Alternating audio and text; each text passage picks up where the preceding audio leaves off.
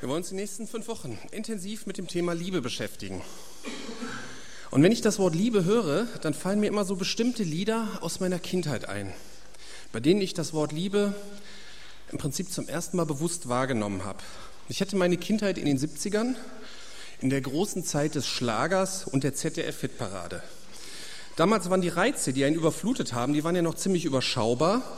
Und weil meine Eltern solche Musik auch gerne hörten, habe ich da so als unter Zehnjähriger eine Menge mitbekommen. Das habe ich immer noch so alles im Ohr hier. Eine neue Liebe ist wie ein neues Leben. Schalalalala. Fast jeder Schlager handelte damals von der Liebe. Ich finde die Musik heute ziemlich unerträglich. Ich habe mir letztens noch mal ein paar Lieder angehört, aber als Kind fand ich das sogar eigentlich ganz gut. Mein Favorit war Michael Holm. Den habe ich immer ganz gern gehört, so als kleiner Junge. Später hat mein großer Bruder mich dann an die richtige Musik dann geführt, aber es gab ein Lied, das gefiel mir aber als Kind schon gar nicht. Ich bin verliebt in die Liebe, sie ist okay, hey für mich. Ich bin verliebt in die Liebe und vielleicht auch in dich. Von Chris Roberts. Ich weiß nicht, ihr seid wahrscheinlich allzu jung dafür, aber ich habe das als Kind nicht verstanden. Ich habe mir gedacht, verliebt in die Liebe, das geht doch gar nicht. Man kann doch nur in eine andere Person verliebt sein und nicht in die Liebe selber. Aber mit diesem Lied und, und solchen vergleichbaren Liedern gibt es Tausende. Also wer das die Zeit nicht miterlebt hat, der kann sich das gar nicht vorstellen. Wir sind da schon ziemlich im Thema drin. Die Zeit solcher Schlager ist vielleicht vorbei. Ich habe da noch ein interessantes Zitat in der Wikipedia über solche Texte gefunden. Die Texte appellieren an eine anachronistische, voremanzipatorische Geisteshaltung. Fand ich super. Fand ich super, die Formulierung. Aber die Frage, ist das wirklich so? Ich glaube, dass die damaligen Botschaften der Schlager immer noch den Nerv der heutigen Zeit treffen. Eine neue Liebe ist wie ein neues Leben. Das könnte man zum Beispiel direkt als Werbung für diese boomenden Partnerbörsen nehmen. Ne? Hier neu.de würde direkt passen. Gerade das Thema Liebe, das ist und wird immer ein riesiger Wirtschaftszweig sein. Die Leute sind anscheinend auf der Suche nach der Liebe, nach dem Richtigen. Und da es immer mehr Singles gibt, weil ich weiß nicht, ob die Leute beziehungsunfähiger werden oder ob man sich leichter, ob es einfach nur daran liegt, dass man sich leichter scheiden lässt wachsen diese Branchen. Es gibt auch ganz dubiose Vermittlungen, so wie Fremdgeh- und One-Night-Stands-Agenturen. Das kommt manchmal so in die Öffentlichkeit, dass es sowas gibt. Aber das wird immer nur eine Randerscheinung bleiben, weil die meisten Menschen, die suchen einen richtigen Partner, die suchen eigentlich die wahre Liebe.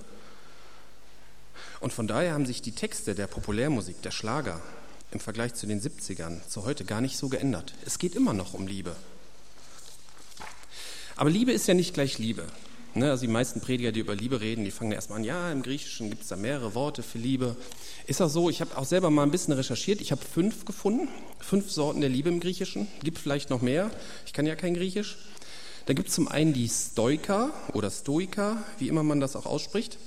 Das ist die Interessenliebe, die Liebe zu einem Hobby. Dann gibt es die Stroge, ja, spricht man wahrscheinlich so aus.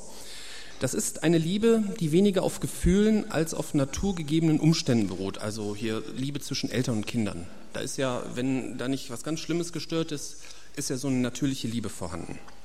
Dann gibt es den Eros, das ist so das leidenschaftliche Lieben, das den anderen für sich selbst begehrt. Dazu gehört zum Beispiel auch das sexuelle Verlangen. Dann gibt es die Philia, das ist die gegenseitige Liebe oder auch Freundesliebe. Ich liebe dich, weil du mich auch liebst. Ne, diese Liebe tritt zwischen Angehörigen, Freunden, Bündnispartnern und so weiter. Ne, wenn man sich gern hat, wenn man sich sympathisch ist, dann kann so eine Liebe entstehen. Diesen Begriff gibt es auch im Neuen Testament, allerdings nur an ganz wenigen Stellen. Im Gegensatz zu den Begriffen davor, die tauchen im Neuen Testament gar nicht auf. Zum Beispiel in Jakobus 2, 23, wo von der Freundschaft mit Gott die Rede ist. Und dann gibt es noch die Agape. Das ist eigentlich mehr so eine Tugend und meint das dauerhafte Streben nach dem Guten und das Wertschätzen der Person. Sie ist ein schenkendes, tätiges Lieben, das dem anderen zugutekommt. Sie ist eine bedingungslose, einseitige, befreiende, auf andere zentrierte Liebe. Und das ist die Liebe, die fast überall im Neuen Testament beschrieben ist.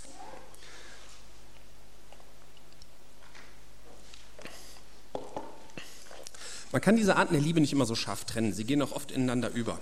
Aber die Herausforderung für uns ist eigentlich die Agape-Liebe.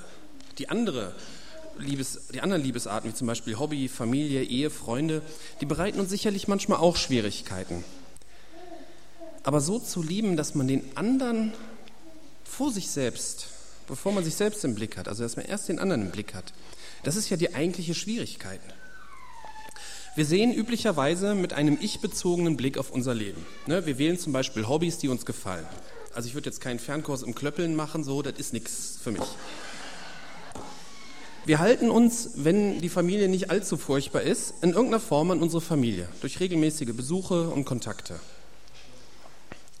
Und wir wählen auch einen Partner, der uns gefällt. Ne, also eine gewisse Sympathie ist dann immer da. Also das gibt es, glaube ich, nicht. Auf den ersten Blick scheint das Leben ja auch so zu funktionieren. Ne? Und außerdem denkt jeder an sich, ist an alle gedacht. Ne? Ist natürlich Quatsch, aber ist so ein Spruch. Aber wenn wir ehrlich sind, merken wir, dass das nicht reicht. Wir möchten geliebt werden um unser Selbst willen. Nicht nur, weil wir was Tolles können oder toll aussehen. Wir suchen diese Agape. Viele Menschen erwarten diese Liebe von einem Partner. Und anhand solcher überzogenen Erwartungen gehen wahrscheinlich auch viele Beziehungen in die Brüche. Aber wir merken, die Liebe ist das, was wirklich zählt. Der richtige Weg ist nun nicht, dass wir ein oder mehrere Menschen suchen, bis wir endlich jemanden gefunden haben, der uns so liebt, wie wir das brauchen, sondern dass wir selbst uns verändern. Dass wir zu so jemandem werden, der so lieben kann. Ja, wir wollen uns jetzt mal die Wichtigkeit der Agape vor Augen halten. Warum sollen wir das überhaupt? Warum sollen wir überhaupt zu jemandem werden, der lieben kann? Während der Liebe in Aktion wird es immer wieder um 1. Korinther 13 gehen. Das ist ja ein Kapitel in der Bibel, wo es eigentlich nur um die Agape-Liebe geht, wo die sehr bildreich und sehr ausführlich beschrieben ist. Und ich möchte mit euch die ersten drei Verse davon mal betrachten. 1. Korinther 13, 1 bis 3. Wenn ich in Sprachen rede, die von Gott eingegeben sind, in irdischen Sprachen oder in der Sprache der Engel, aber keine Liebe habe, bin ich nichts weiter als ein dröhnender Gong oder eine lärmende Pauke. Wenn ich prophetische Eingebungen habe, wenn mir alle Geheimnisse enthüllt sind und ich alle Erkenntnis besitze, wenn mir der Glaube am höchsten nur denkbaren Maß gegeben ist, so dass ich Berge versetzen kann, wenn ich all diese Gaben besitze, aber keine Liebe habe, bin ich nichts. Wenn ich meinen ganzen Besitz an die Armen verteile, wenn ich sogar bereit bin, mein Leben zu opfern, mich bei lebendigem Leib verbrennen zu lassen, aber keine Liebe habe, nützt es mir nichts. Diese Verse sind aus der Sicht Gottes gesehen. Wenn also jemand hier in der Gemeinde der super Redner wäre, und zwar so, dass die Leute nicht nur sagen, toll, wie du reden kannst, sondern auch das machen, was der Redner sagt, also der super Überzeuger, dann könnte man doch in der Gemeinde richtig viel bewegen er war begeistert, überzeugt und alle sagen, jawohl, wir machen mit. Was könnte man mit so einem Menschen nicht alles für das Reich Gottes tun? Oder jemand erkennt genau, was Gott mit uns vorhat, er hat den totalen Durchblick und er hat auch die Bibel durch und durch verstanden. Dann würde man diesen Menschen Bibelkreise leiten lassen und predigen lassen. Was würde das nicht alles bewirken? Wir könnten in Gottes Tagesplan gucken. Das wäre gigantisch. Oder wir haben jemanden, der solch einen Glauben hat, dass er alle Hindernisse, die sich in so einem Gemeindeleben auftun, überwinden kann. Sein Vertrauen auf Gott ist so tief, dass wir sogar Zeichen und Wunder erleben.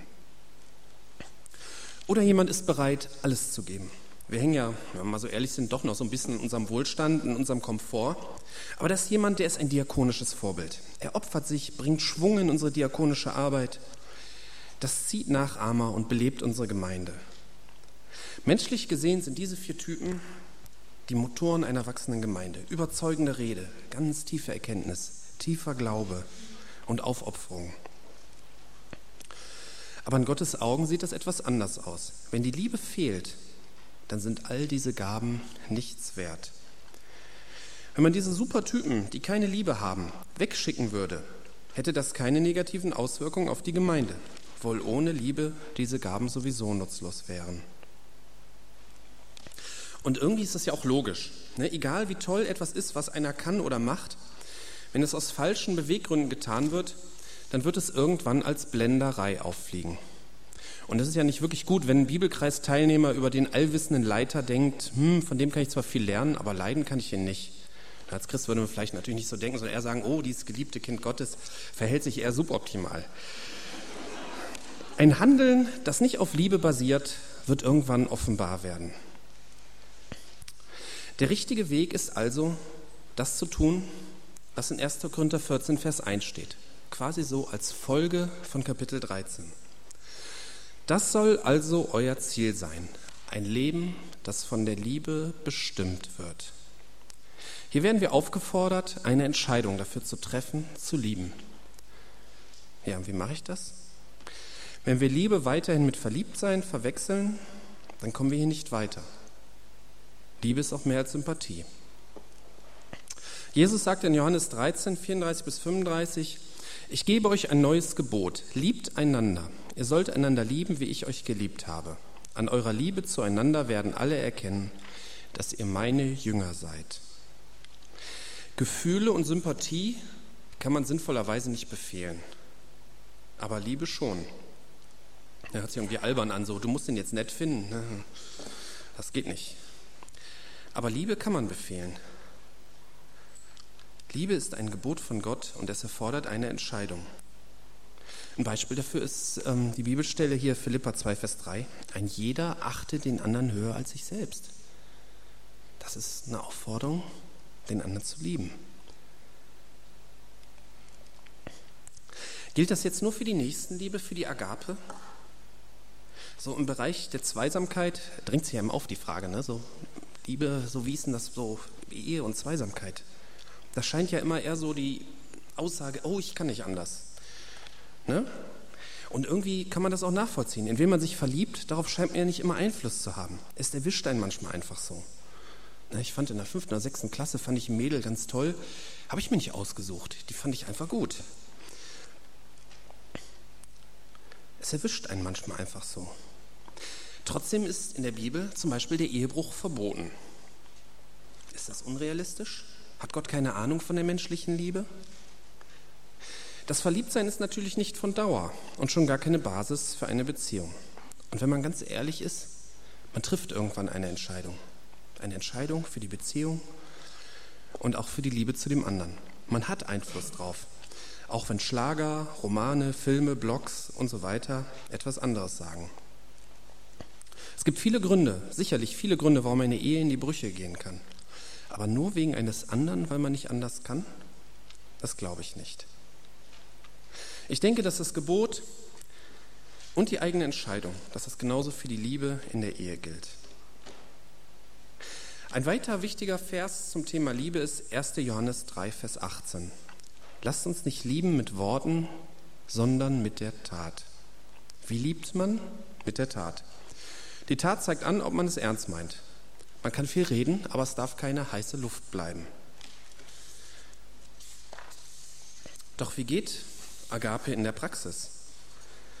Um Liebe leben zu können, muss man sich auf Menschen einlassen, die Gott einem in den Weg stellt.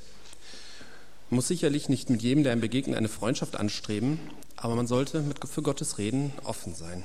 Wenn wir uns nur auf die beschränken, die uns sympathisch sind, dann schränken wir uns und Gott ein. Denn auch Sympathie kann sich verändern.